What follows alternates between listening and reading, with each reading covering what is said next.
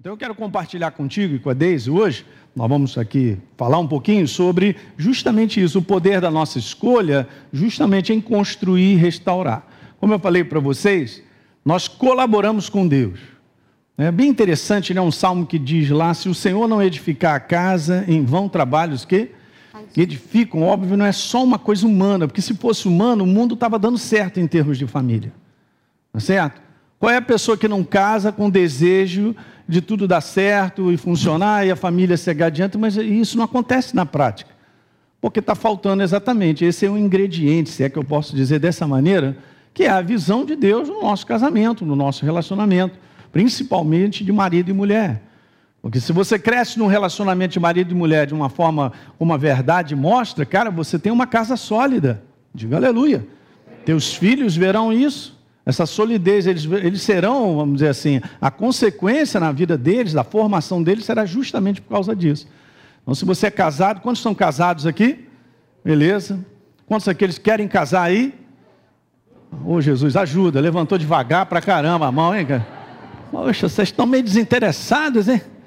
Pessoal em casa aí, não sei, pastor, vou pensar dez vezes se eu vou casar. Infelizmente, a visão desse mundo, das coisas aí fora, não são fáceis, gente, porque está fora da visão do reino. Entende isso? Alguém está pegando? Fora da visão do reino não vai funcionar mesmo. Mas o que Deus ele determinou, ele determinou para durar. Ele determinou para durar, né? Então isso aqui é maravilhoso, a gente poder ter essa liberdade, estar aqui nessa noite compartilhando com a igreja isso.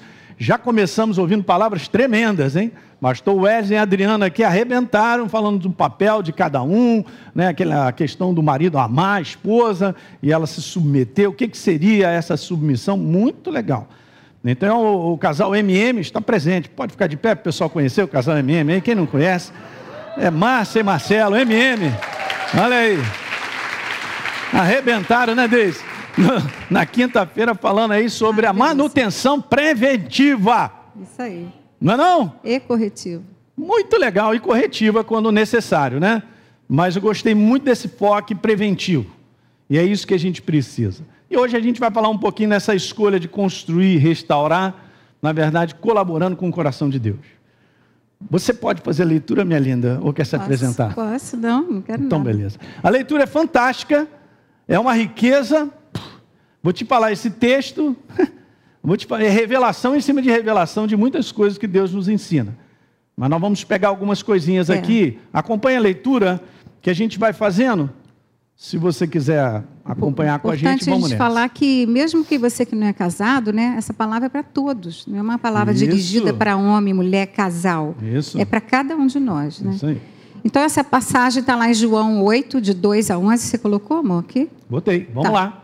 Então, de madrugada voltou novamente para o templo e todo o povo se reuniu em volta dele, de Jesus. E Jesus, assentado, os ensinava. Então os escribas e fariseus trouxeram à presença dele uma mulher surpreendida em adultério e, fazendo-a ficar em pé no meio de todos, disseram a Jesus: Mestre, esta mulher foi surpreendida em flagrante adultério. Na lei, Moisés nos ordenou que tais mulheres sejam apedrejadas. E o Senhor, o que, que tem a dizer? Eles diziam isso tentando para terem do que o acusar. Mas Jesus, inclinando-se, escrevia na terra com o dedo. Como eles insistiam na pergunta, Jesus se levantou e lhes disse: Quem de vocês estiver sem pecado, seja o primeiro a tirar uma pedra nela. E inclinando-se novamente, continuou a escrever no chão.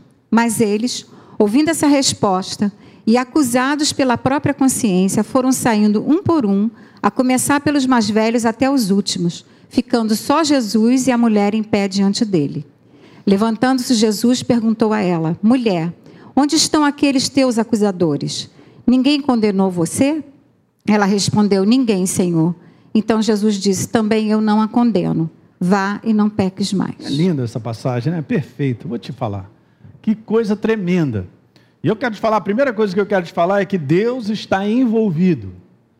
Ele está envolvido quando se trata de pessoas em construir e numa boa parte, muitas vezes, em reconstruir. Isso é que é a visão do coração do nosso Deus, queridos. Ele tem sempre essa visão, construção e restauração, se for necessário.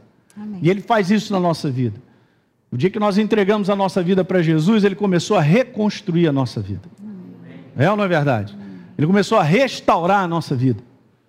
E esse é o processo de Deus. Deus está envolvido em construção, em restauração, em acréscimo, em progresso. Sempre. Esse é o espírito do reino. Qualquer outro espírito diferente desse é o do mundo. onde há divisão, onde há quebra, destruição, prejuízo, derrota. Esse não é o espírito do reino. E nós estamos no reino, diga aleluia. aleluia. Então eu vou tirar três conclusões contigo, eu e a Deise, bem claras, que elas podem ser tiradas dessa passagem nessa questão de relacionamento. Ok? Vamos falar da primeira aí, ó. A primeira é essa.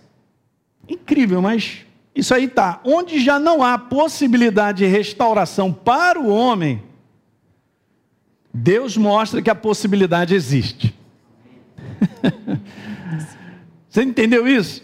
Quando o homem ele declara não tem, Deus diz assim: tem. O homem diz assim, acabou, ele diz assim, eu acho que não.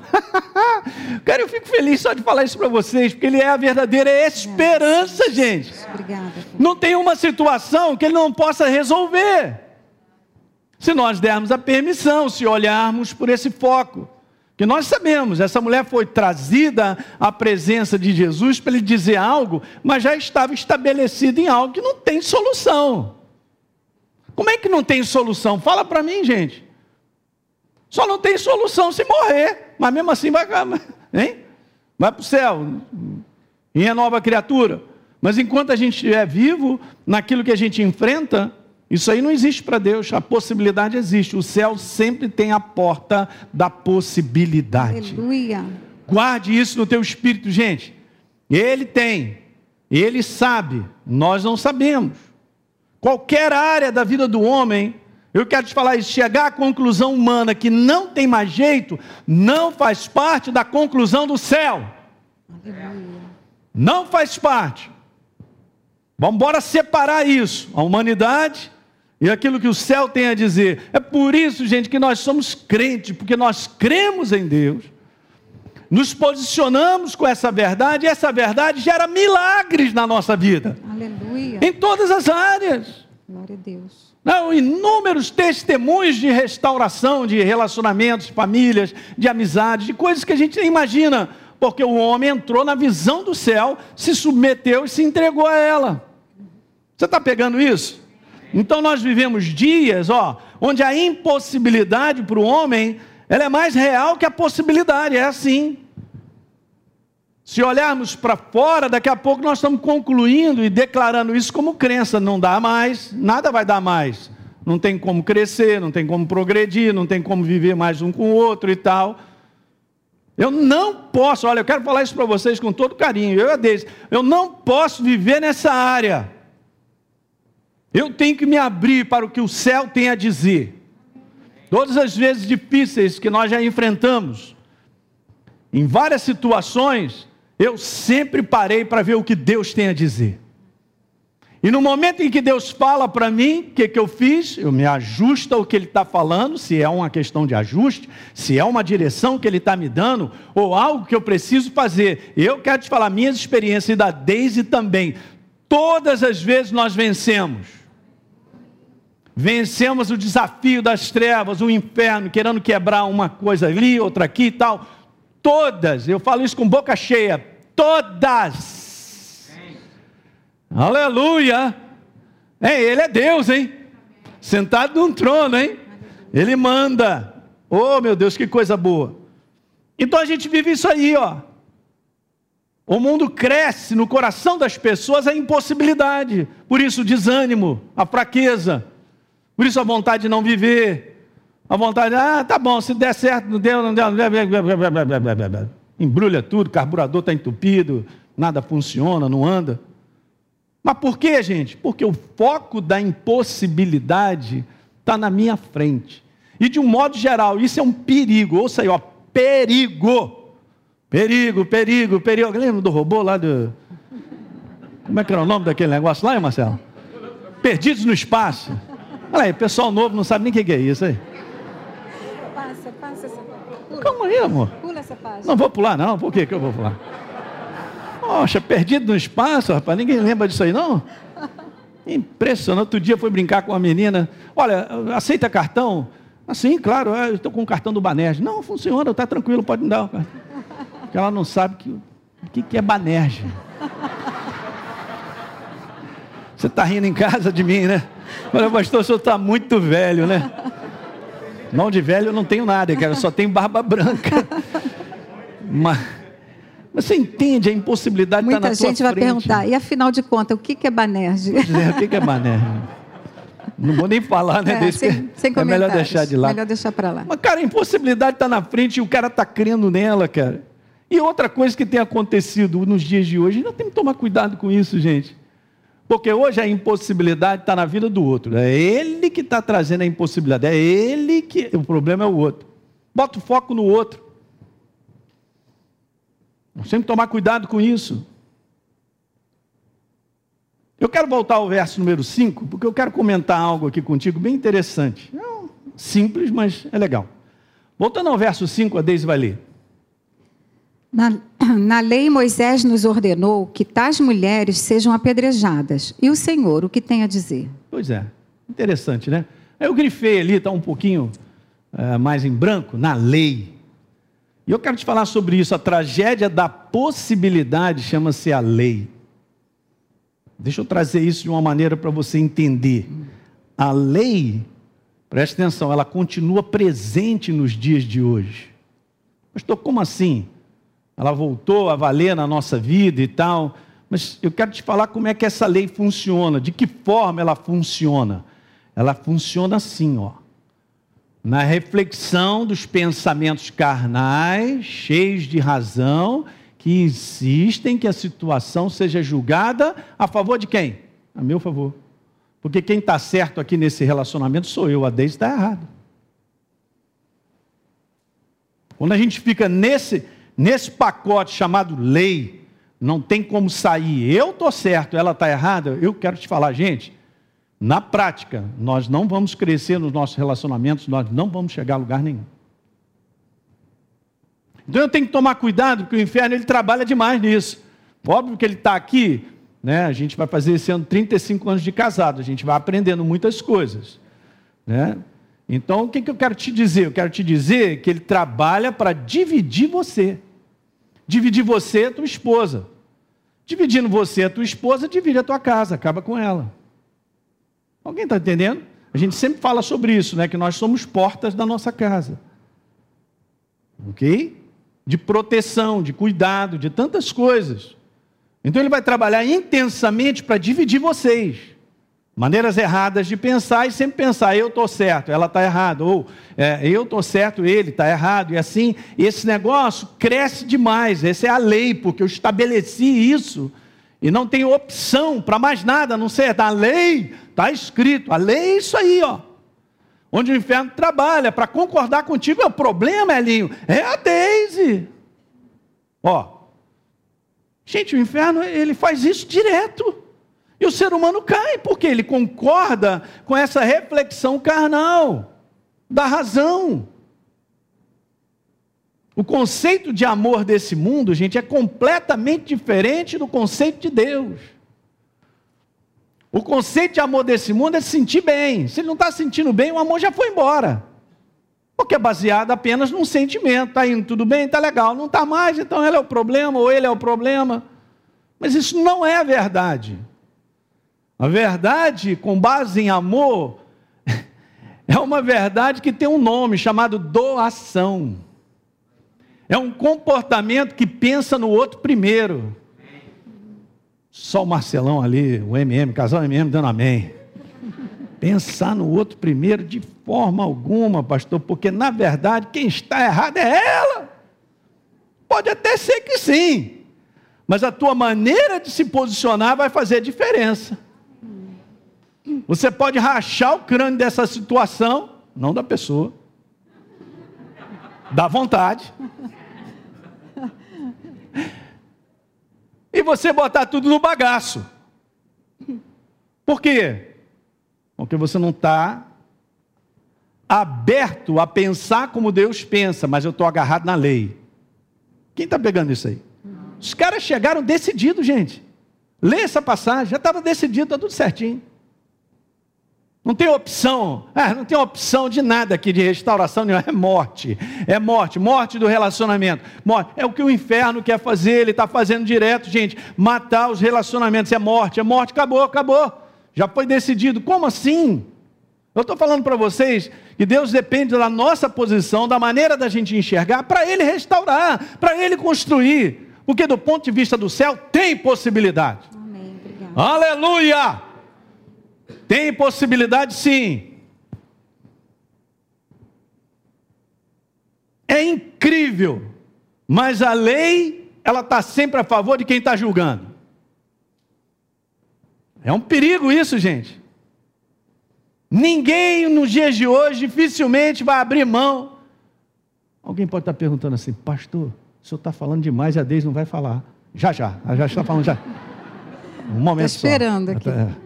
É. Já tem aqui o nome dela, Daisy.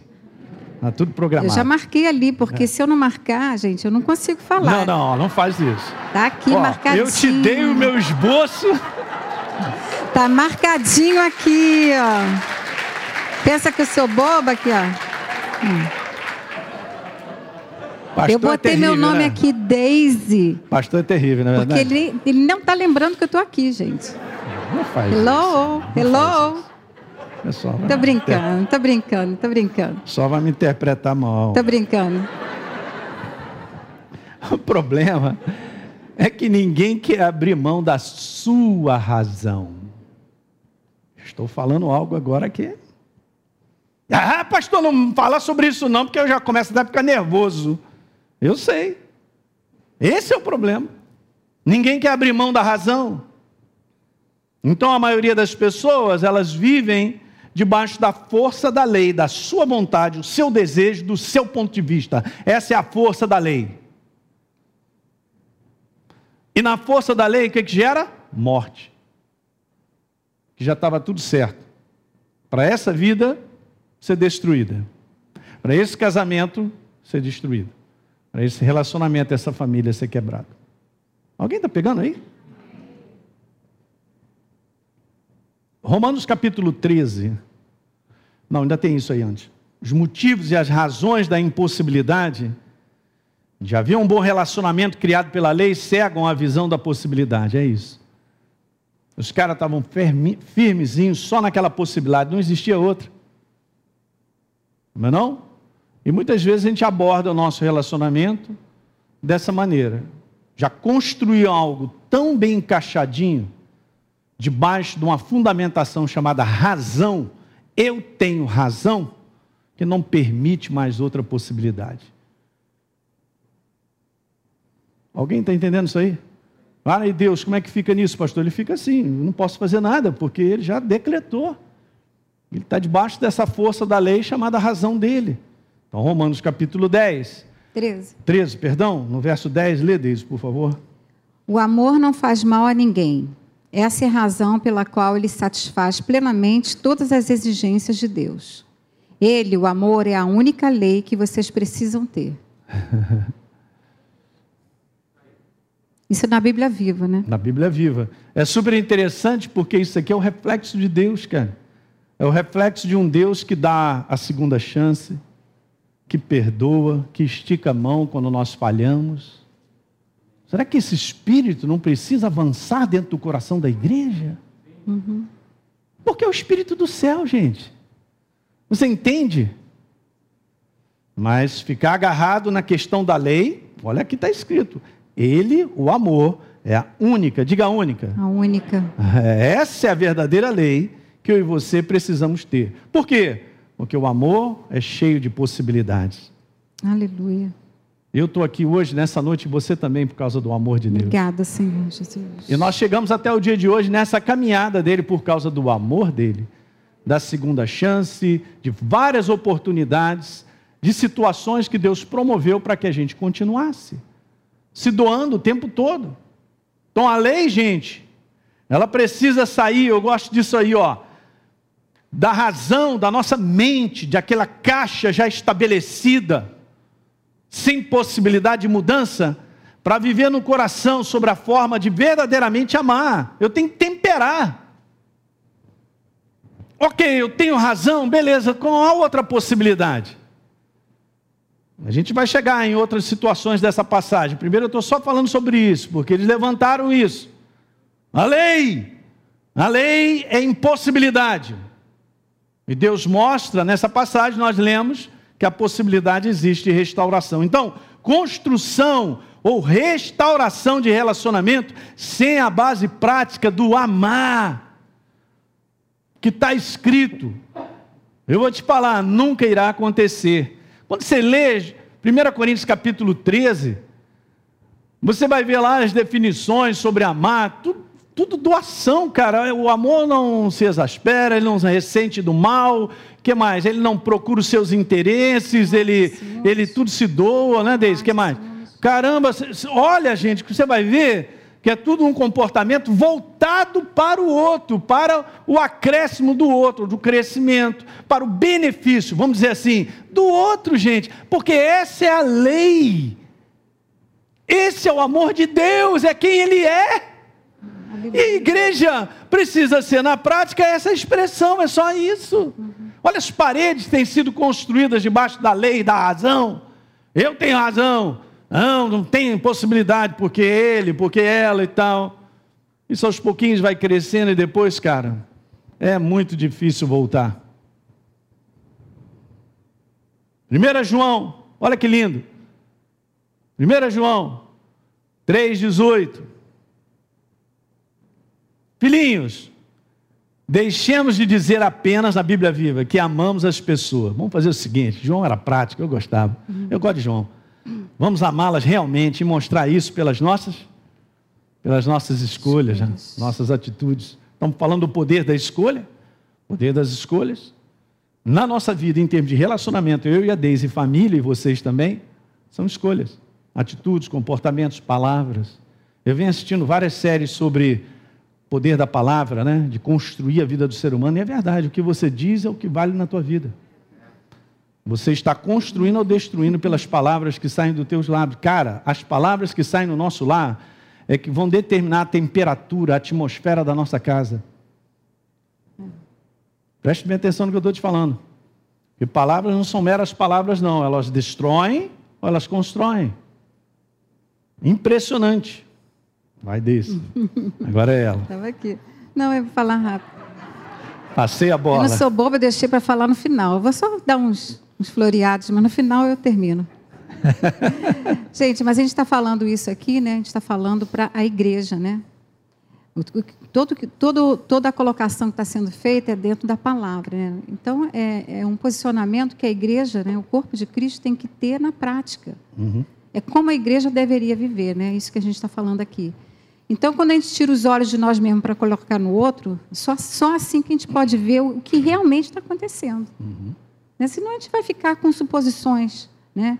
E de um modo geral, como a Aline falou, o outro é sempre culpado, o outro está sempre errado.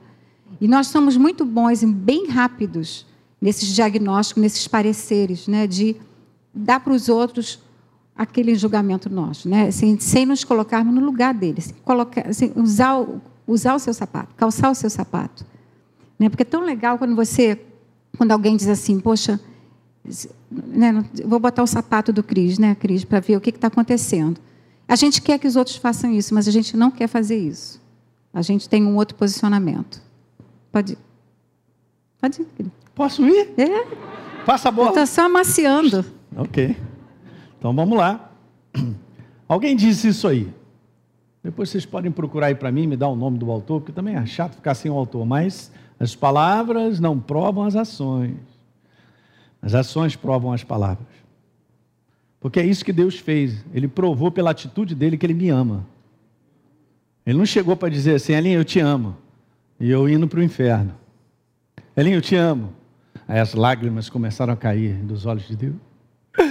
Ah, eu te amo. E eu indo para o inferno. Alguém me dá um lenço. Eu te amo. Mas ele foi para a cruz no meu lugar. Ele provou com a sua atitude que ele me ama. Aleluia. Quando você olhar para a cruz e a obra que ele fez na cruz do Calvário, jamais, jamais, você permita o inferno dizer para você que Deus não te ama. Porque ele provou pela atitude, pela ação dele, morrendo no nosso lugar. Esse é o amor. Eu quero só fazer uma pergunta agora meio delicada, mas ela é boa. Aos casados, hein? Ok? Olha aí, maridão e esposa, você morre pelo outro? Não responde, não. E agora, pastor, engasgou. É que eu morro pela minha esposa, eu morro vice-versa. Como é que é isso aí? Morre mesmo? É o que Jesus fez pela igreja, ah, né? É exatamente isso. Você entende, gente, que essa é a maneira do céu de viver e dar certo. Essa é a maneira do céu de viver e ter vitória. Construir relacionamentos duradouros, saudáveis. Tem que dar na cabeça do inferno, gente, com a nossa atitude, não com a nossa boca. Às vezes a gente fala demais de Deus, fala demais, mas não vive Deus. Não vive a sua verdade na prática. E para viver isso é segunda-feira, ninguém está vendo. É um comportamento que você vai ter naquele dia que vai fazer a diferença na tua casa, na tua esposa, ou vice-versa, porque você fez algo, você não disse-a, você fez algo que fez a diferença e ninguém está sabendo, mas o mundo do Espírito está aberto, está todo mundo vendo. É. E o inferno tomou na cabeça na segunda-feira. E aleluia! Não é bom isso, gente? Vamos à segunda conclusão. Nessa passagem, lindíssima. Relacionamentos, eles são surpreendidos por falhas e erros de ambas as partes. Beleza, é muito importante a gente reconhecer isso. Porque infelizmente a gente encontra pessoas achando que simplesmente elas estão sempre certas. Eu quero voltar ao verso 4, porque Jesus falou algo ali interessante. Não, a galera chegou para Jesus e pega em cima do erro da mulher. Está escrito, essa mulher, ela foi surpreendida em flagrante adultério. Ok. Um erro. Errou. Beleza. Hum, interessante, né? Preste bem atenção. Falhas e erros, gente, são todas aquelas coisas que englobam a dificuldade que a gente tem de ser pessoa melhor, de seres melhores, de sermos melhores. Isso é muito ruim. Ninguém precisa dizer que você errou. Todo mundo, você já sabe. Quando a gente erra, principalmente a gente que é nova criatura, a gente tem uma sensibilidade de consciência alta. Então a gente já sabe que errou. O problema é o que eu faço com aquilo que eu sei. qual é o comportamento, qual é a atitude que eu faço em relação a algo que eu sei que está errado? Ou eu cometi um erro. Okay? Que da parte de Deus em resolver, Ele está sempre pronto, mas a nossa atitude é importante. Eu tenho que tomar cuidado com esse pensamento, porque o inferno ele empurra para cima de você e de mim isso aí, ó. Por causa de um erro, o diabo nos convence e aos outros também que nós somos um erro. E às vezes nós estamos debaixo dessa condenação, não só pessoal, mas os outros também. A pessoa errou, então massacra ela. O maridão errou, a esposa errou, massacra. Hum. Gente, nessa maneira humana de enxergar esse massacre, essa maneira de condenação e julgamento desse jeito, nós não vamos construir nada, nem restaurar. Quem está pegando aí? Não tem como. As imperfeições podem ser vencidas quando existe uma cooperação, uma cooperação de ambas as partes. Não é maravilhoso você achar do outro lado uma pessoa, uma pessoa misericordiosa, de compaixão, que estende a mão para falar: Eu vou te ajudar. Cara, principalmente na construção de relacionamentos, é muito importante, cara. Porque um suporta o outro. Não é esse suporte no entendimento de que suporta, eu tenho que suportar o pastor Rodrigo. Não é isso, não. É um suporte e nos dias difíceis de cada um de nós, nós precisamos um do outro para nos suportar. Ser um encorajador, um motivador. Eu faço essa pergunta: você tem sido na prática um encorajador, um motivador da pessoa que está contigo? Dentro da tua casa, podemos estender isso para os filhos, mas principalmente marido e mulher. E cada um tem um jeito, tem uma personalidade. Alguém está pegando? O pessoal que está em casa aí. Mas é isso que faz a diferença. Quando, não, vai ter que ser feito isso. Você vem com uma outra possibilidade do céu falando outra coisa, se posicionando de outra maneira. Aí faz a diferença. Né? A gente conhece essa, esse exemplo de que são dois jogos usando raquetes e bola. Mas a finalidade dos jogos são diferentes. Um é o tênis. Já estou para jogar uma com o pastor Marcelo, que ele está se preparando para me enfrentar. Eu falei, corre atrás do prejuízo que nós vamos ter que jogar essa bola. Eu vou rir para ele, vou levantar aquela bola, e pá na esquerda dele e tal. E ele, vou pegar o pastor Hélio, acha que ele está aí, todo tal, com essa raquetinha aí tal, esse shortinho, menino. Pá, vou dar-lhe uma bola para cá, para lá. Valeu, pastor. Oh, Jesus, me ajuda a vencer esse pastor hoje. Porque é um jogo de competição. E muitas vezes na prática parece que o casal está vivendo uma competição, cara.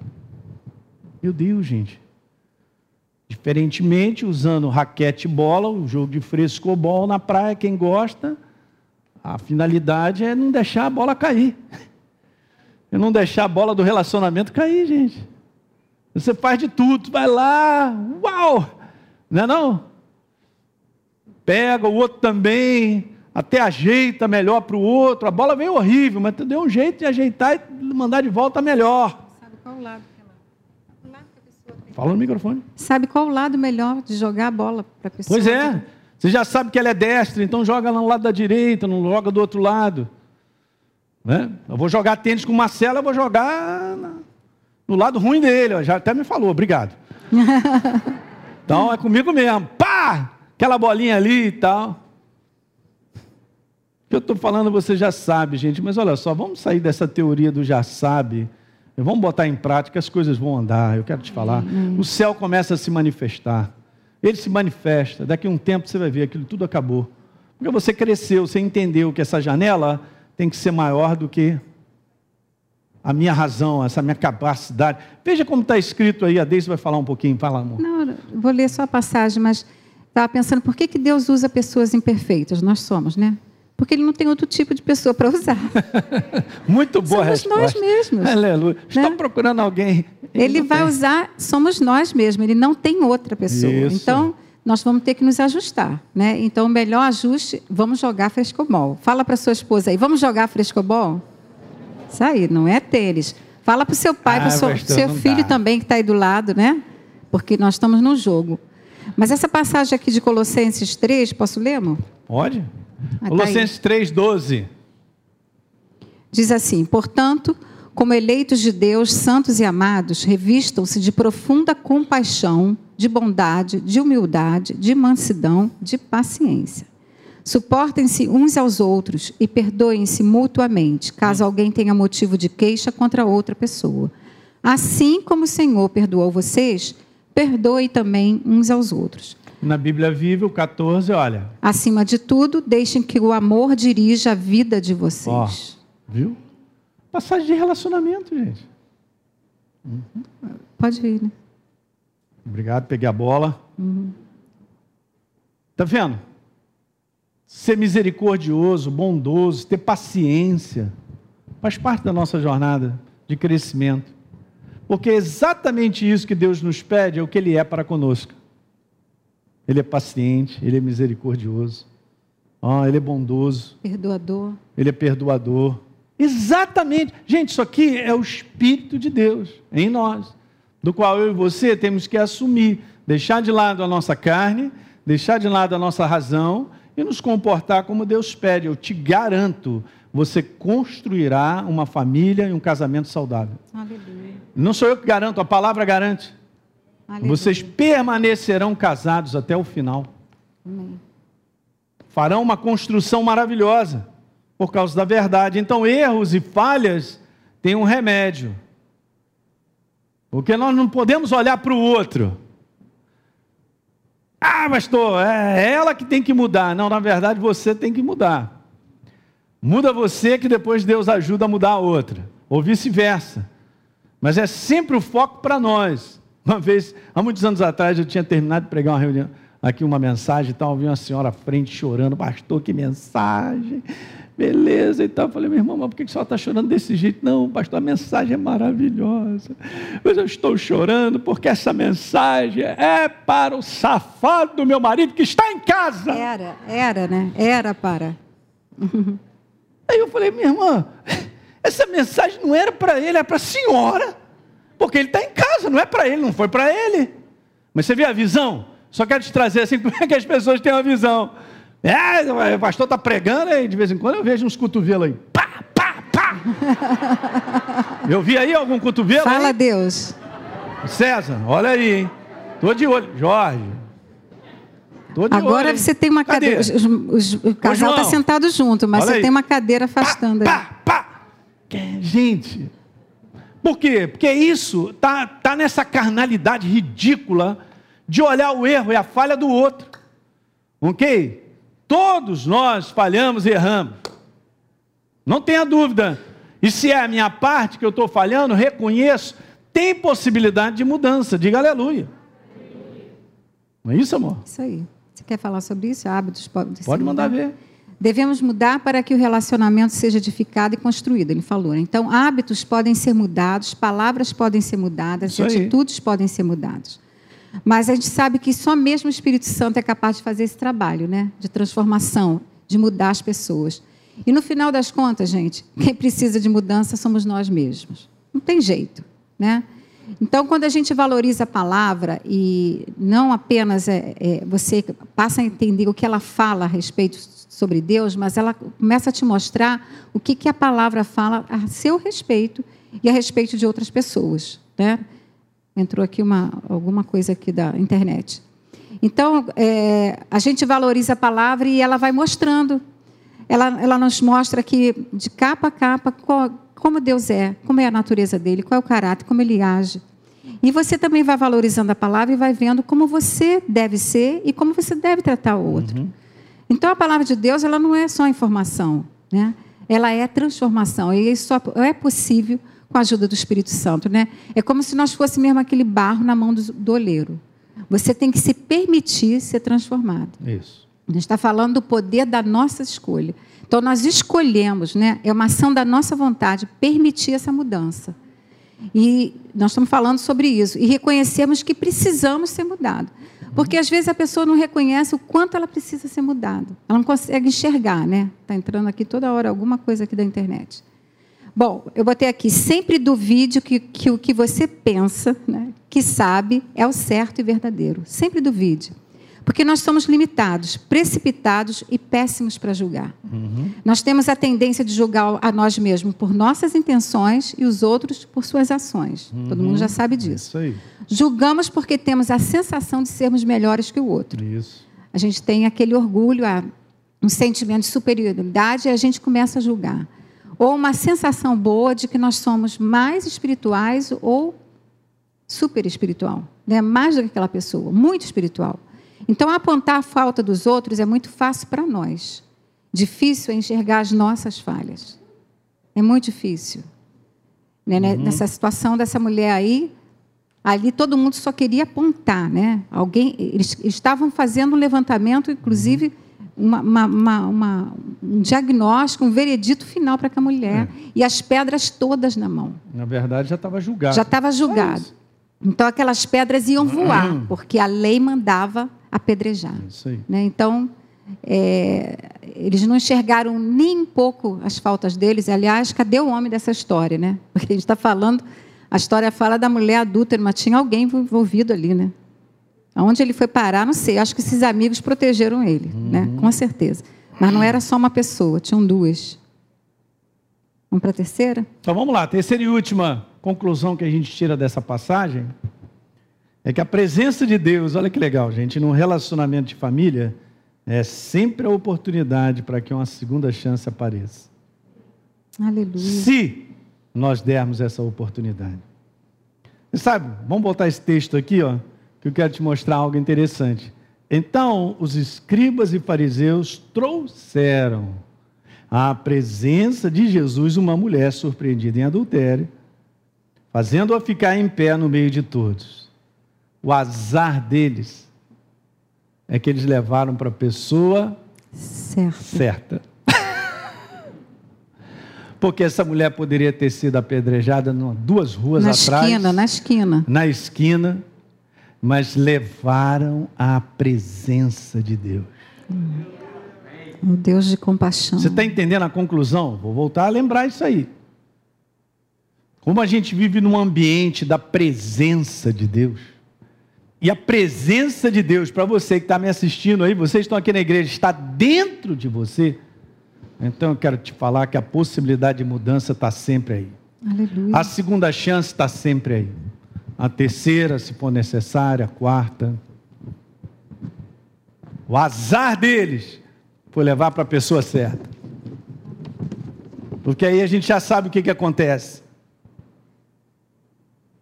A segunda chance veio pela intervenção da consciência.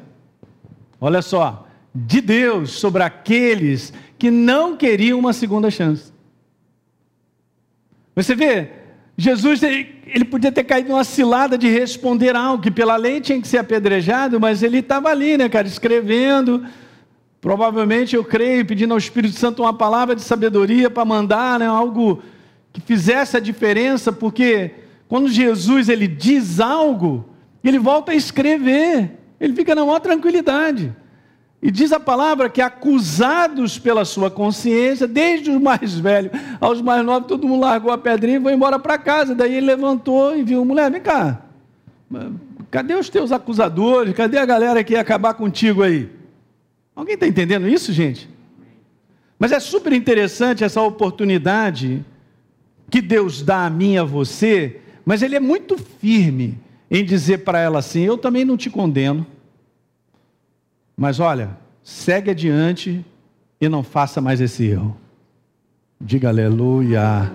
Jesus não está liberando assim do nada. Ele está dando uma segunda chance, uma terceira chance, uma quarta. Olha, eu quero te falar: Deus é o Deus da chance, gente. Aleluia. Você pode estar certo que no julgamento final, da parte de Deus, a justiça dele é perfeita. Ninguém vai para um lado ou para o outro lado, não vou nem colocar esse contexto, você já entendeu. Ninguém sobe o elevador, desce o elevador, sem a justiça de Deus estar envolvido num coração que ele sabe. Ele dá a oportunidade todo dia para todo ser humano mudar a sua vida. Ele também nos dá a oportunidade de nós mudarmos para o nosso relacionamento crescer, para o nosso relacionamento ser construído, gente, avançar, progredir. Ele nos dá o tempo todo. Porque essa palavra fez a diferença, mexeu lá na consciência deles, a respeito deles, não a respeito da mulher. Porque todo mundo sabia, ela também sabia que ela estava no erro. Mas só saber que está no erro, empurrar o erro, bater no erro e bater desse jeito e botar o foco, ninguém vai consertar nada. Mas Jesus abriu essa possibilidade de dizer: olha, vocês também erram. Eles vão ficar então com o martelo para bater no erro, e o erro de vocês? Bom, Jesus, por que, que você disse isso? Já estava tudo certo. Eu acho demais, gente. Essas são as passagens para mim mais lindas, cara. Porque também Jesus não foi para bater nos caras. Falou, cara, se tiver alguém aí sem erro aí, pega a pedra, sabe? E manda ver. E Deus, Jesus também vira para eles para dizer assim: Eu também estou dando uma oportunidade para vocês Que reconhecerem, grande oportunidade. de vocês crescerem, Isso aí. de vocês aprenderem a julgar de maneira certa, aprenderem a ter a visão de maneira correta, em ajudar as pessoas a crescerem, a saírem do erro e não condenarem, massacrarem. Quem está vivo, diga aleluia. Aleluia. Esse é o Jesus que a gente serve. Aleluia. Diga aleluia! Aleluia. Entende isso, gente? Mexeu, todo mundo pulou fora. Hum. Mágoas e ressentimentos, eu preciso falar sobre isso aí um pouquinho. São condenações sem a possibilidade de outra chance, é o que vem acontecendo. Ou de relacionamentos rompidos, ou de coisas que aconteceram. Eu, não necessariamente marido e mulher, mas a gente vive com pessoas, amigos, igrejas são pessoas No final da história, se eu estou retendo mágoas e ressentimento a respeito de uma situação com uma pessoa, eu quero te falar que isso aí é uma condenação. Já está nesse frame aí, ó. Condenado, acabou, não quero saber. Isso está te destruindo, destrói a minha, você. Não existe uma só construção ou restauração de família que não precise uma nova oportunidade para continuar essa edificação. Não existe. Ok? A imperfeição ela está no ambiente. Ela está nessa minha naturalidade. Ok. Então, nós temos que ser conscientes disso. Pode ler. É, você estava falando sobre essa questão de mágoa e ressentimento. Quantas pessoas ficam doentes, né? Estão doentes mesmo na sua alma por causa disso. E aí começa a, a, a ter outro somatório, né? É, como é que chama? É, somatiza, é, somatiza, né? E você vai no médico, né? você procura, investiga, não descobre o que, que é, né? Então eu coloquei aqui também que não permita que o diabo o acuse e da mesma forma não trabalhe para ele.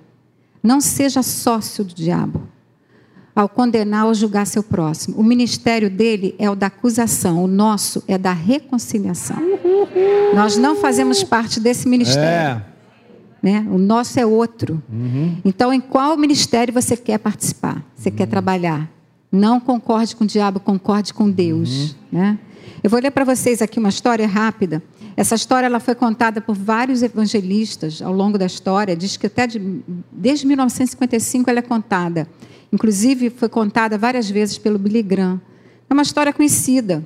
O título é Cheque Mate. Haviam dois homens numa galeria de arte olhando uma pintura chamada Cheque Mate. Nessa pintura mostra um homem jogando xadrez com o diabo. O diabo está com um sorriso gigante porque ele havia encurralado o seu oponente. O título dessa pintura é Checkmate, o que indica que o jogo acabou, que o diabo ganhou e que o seu oponente não tem mais nenhuma chance. O primeiro homem observa a pintura rapidamente e sai para ver as outras pinturas da galeria. Mas o segundo homem tinha um, um, um diferencial. Ele era um campeão internacional de xadrez. Então ele decide observar a pintura bem de perto por mais tempo. Ele dá até um antelogo para o seu amigo para se encontrarem depois. O campeão de xadrez continua a observar com intensidade e cuidado aquela pintura do tabuleiro de xadrez, quando de repente ele dá um passo para trás e completamente pasmo ele fala: "Está errado. Tem mais uma jogada." Ele corre em direção ao seu amigo e junto eles começam a olhar a pintura. Então ele diz: "Nós precisamos contactar o pintor dessa pintura." Disse, disse ele: "Não é checkmate. O rei tem mais uma jogada." Você sabe que o rei é que dá a jogada final, quem conhece xadrez. Então, aquela pintura, ela estava errada. Porque esse campeão, esse expert né, de, de, de, de, xadrez, ele viu que tinha mais uma jogada. Né? Então, ele, ele falou assim, não, a gente vai ter que chamar esse pintor. E dizer para ele que não é checkmate. Né? Alguém já, você já ouviu essa história? Alguém já ouviu? Ninguém. Então, eu coloquei aqui que talvez você sinta que já foi dado um checkmate em sua vida. Você pode ter perdido seu emprego, se sentir falido, seu casamento pode estar arrasado, sua saúde se esvaindo. Pode ser que você esteja vivendo uma avalanche de fracassos e vergonha. Não importa a situação, lembre-se que Deus tem uma outra jogada, né? Não importa, Ele tem na sua vida. Ele teve para aquela mulher adúltera, Ele pode te tirar de qualquer dessas situações que, que aparentemente não tem saída, né? É uma, uma, uma sem aparente saída mas são só aparentes derrotas. Né? Ele te ama incondicionalmente, nunca te voltará às costas. Ele tem uma nova jogada. Quando parecer que você não pode mais se mover, quando parecer que o diabo teve seu veredito final, cheque-mate, você se sente paralisado sem poder avançar, não acredite. É blefe, é mentira, né? é fake news. Né? Deus sempre te dará uma saída. O rei tem sempre uma nova jogada. É. E não é o fim. Né? Você lembra que o diabo pensou que ele tinha dado checkmate em Jesus, né? Só que só pensou, né? É, só pensou. Só pensou. Não deu. Jesus Uhum. ressuscitou, estava crucificado, ressuscitou e está sentado à destra do Pai. Uhum. Ele perdeu. O rei tem sempre uma nova jogada. É. Então, a vitória foi conquistada né, por Jesus, cura, libertação nos foram dados, o poder do Espírito Santo foi liberado, a pobreza foi destruída e o pecado derrotado. Então, não acredito. Eu botei aqui, é, o rei tem outra jogada para a sua vida. Então, você vai falar um pouquinho da segunda chance. É isso aí. Vamos embora ficar de pé. Não, eu não tá acabei terminando. não, amor. Você quer falar ainda? Não acabei, não. Ok. Rapidinho. Aleluia. Eu preciso Não de existe. cinco. eu preciso Pode- de cinco minutos. Pode terminar você. Muito Fala obrigado. essa palavra e depois Ok. eu venho. Está determinada. Aleluia. Isso aí. Afinal de casa, afinal de contas, quem manda aqui?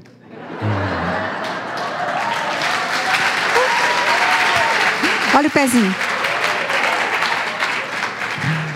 Cara, se a Só que mamãe não. está feliz, está todo mundo feliz, né? Não? Só que não. Não existe segunda chance. Deixa eu te falar uma coisa, cara, que eu tenho visto, isso é prática. Mas segunda chance sempre tem envolvimento sobre perdão. Toda vez que você põe em prática perdoar, você deu uma nova oportunidade para o relacionamento, para outra pessoa. Você está no caminho da construção ou da restauração. Que diferentemente o mundo não enxerga ou as pessoas não enxergam. Por isso aumenta a crise interior do ressentimento e da mágoa, de coisas que são acumuladas, que só destrói o ser humano. Mas isso é uma via, cara, do qual Deus está continuamente nos perdoando. Nós precisamos andar dessa maneira. Aleluia. Então, quantas vezes você vai precisar perdoar alguém, ou vice-versa, você vai ter que pedir perdão a alguém? Essa é a nossa estrada até o final. Alguém está pegando isso? Amém. Eu sei que a carne, a naturalidade, ela não entende, não gosta de ouvir isso, porque ela acha que ela é perfeita.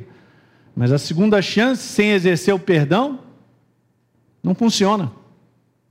E esse é um detalhe interessante, né? Consequentemente, há um arrependimento, porque Deus trabalha nessa base, gente. Desde que quer comentar sobre isso, que é importante. Arrependimento sem mudança, só vou te falar isso, não é arrependimento verdadeiro. Arrependimento não é dizer sorry, não é dizer assim, foi mal. Isso não é arrependimento. Arrependimento bíblico, verdadeiro, tanto no Velho Testamento como no Novo, implica em direta mudança.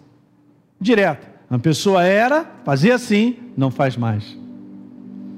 Alguém está entendendo isso aí? E Deus está envolvido a nos perdoar sempre que há verdadeiro arrependimento. Amém. Não pense que o perdão de Deus é simplesmente pelo fato da pessoa achar, ah, foi mal.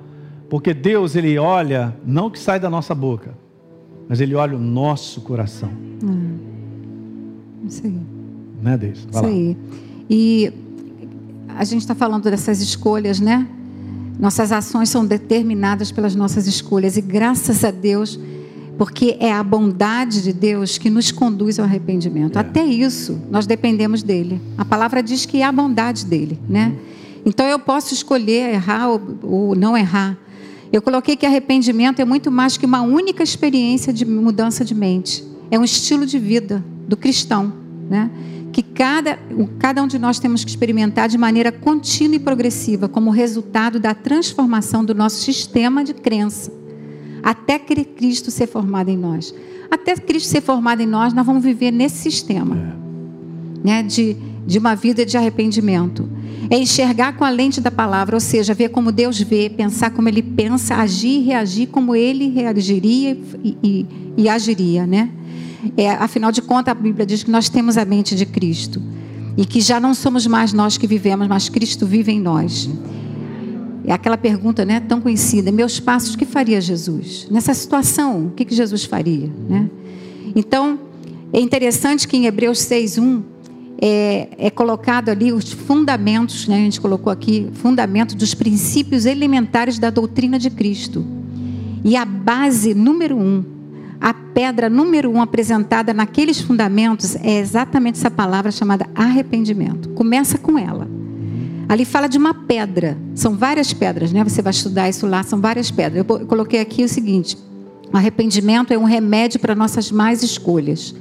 No Velho Testamento, no hebraico, Deus usou muito essa palavra, né? Era exatamente isso: virar, tornar 180 graus, inversão de marcha. E no Novo Testamento, no grego, é essa palavra metanoia que todo mundo conhece, que é mudança de mente ou de mentalidade. Então a gente vê desde do, do Velho Testamento e dos Evangelhos até Apocalipse, Deus falando de arrependimento, tamanha importância desse assunto, né?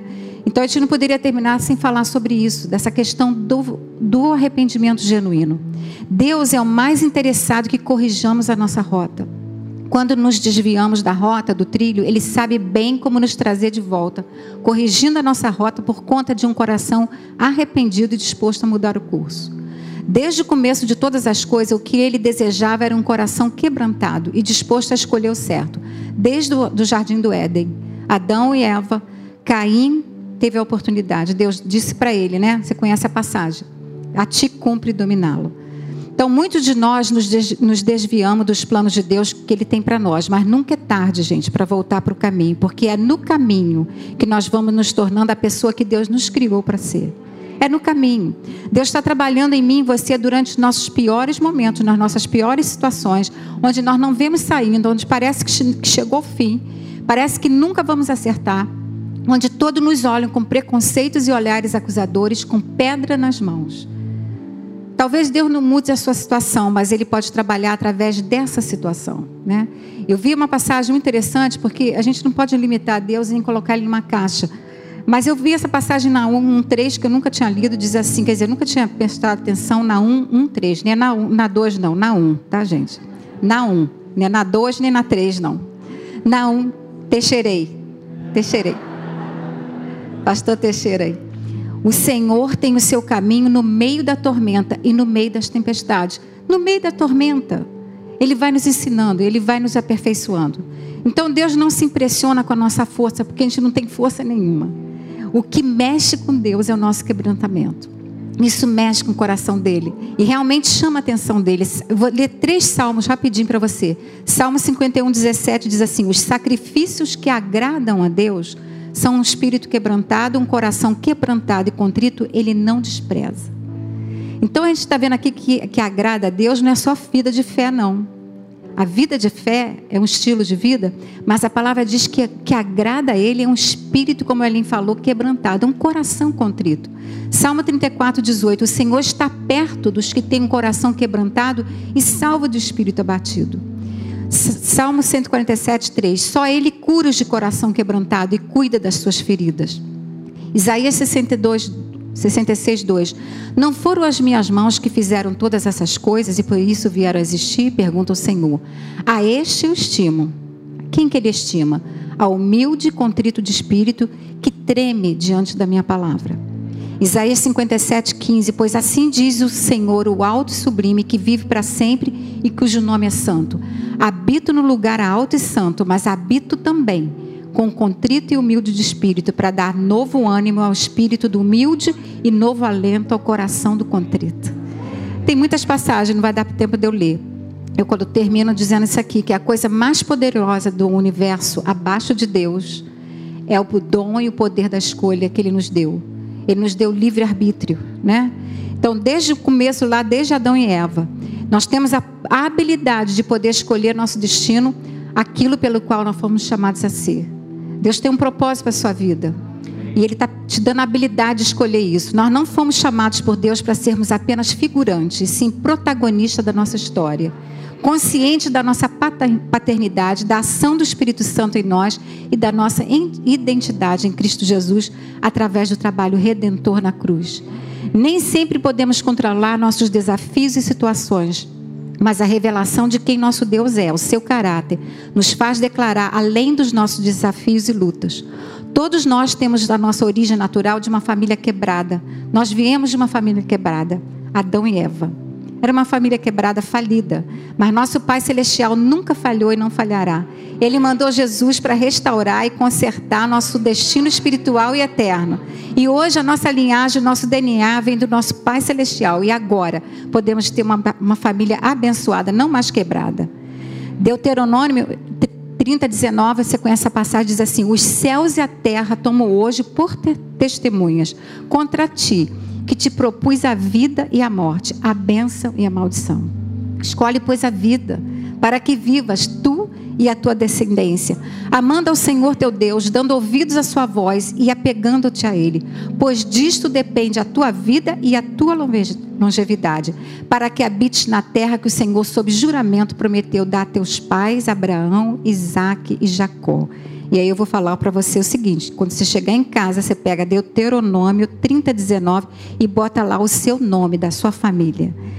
Prometeu dar aos meus pais, Bernardino, Eunice, Deise, Hélio, Rodrigo, Ricardo, Isabela. Bota o nome dos seus filhos. Né? Outra coisa, lembre-se, não foi checkmate. Não foi, o rei ainda tem uma jogada. Pode falar comigo? O rei ainda tem uma jogada? O rei ainda tem uma jogada. E eu vou pedir o Léo para me dar essas pedras aqui. Peguei isso aqui para representar. Eu quero que você escolha a pedra certa. Essa pedra aqui que queriam jogar naquela mulher é a pedra que o mundo tem para nos, nos apedrejar, que quer atirar em mim e você. É a pedra que tira a nossa vida. Ela mata. Agora, essa pedra que Jesus nos oferece, que está lá em Hebreus 6,1, ela nos dá uma nova vida. Jesus nos oferece essa pedra chamada base, o fundamento dos princípios elementares chamado arrependimento. É essa pedra que nós temos que ter. Essa aqui não. Essa aqui vai destruir as pessoas. Essa aqui vai construir as pessoas e a sua vida. Amém, queridos? Eu fiz uma oração aqui, se você puder levantar para a gente poder terminar. Duas pedras, né? Uma que traz vida, a outra que mata. Antes de sair, amor, você ora pelos elementos, né? Uhum. Feche os seus olhos. Eu fiz essa oração aqui. Que diz assim: Pai, esse é o tempo da tua igreja vencedora. E automaticamente das famílias vencedoras, das famílias que se colocam debaixo da tua palavra. Aqueles que agem, falam e reagem como o rei Jesus agiria, falaria e reagiria. Assim como o rei, podemos viver escolhendo não julgar e não condenar, e sim oferecer aos nossos queridos familiares e amigos uma nova jogada. Ajuda-nos, Espírito Santo, porque só mesmo uma vida dirigida por Ti vale a pena ser vivida. Ajuda-nos, Senhor. Eu queria terminar aqui com Isaías 61, 7, 11. Pode ler aqui para mim, amor? Ok. Isaías 61,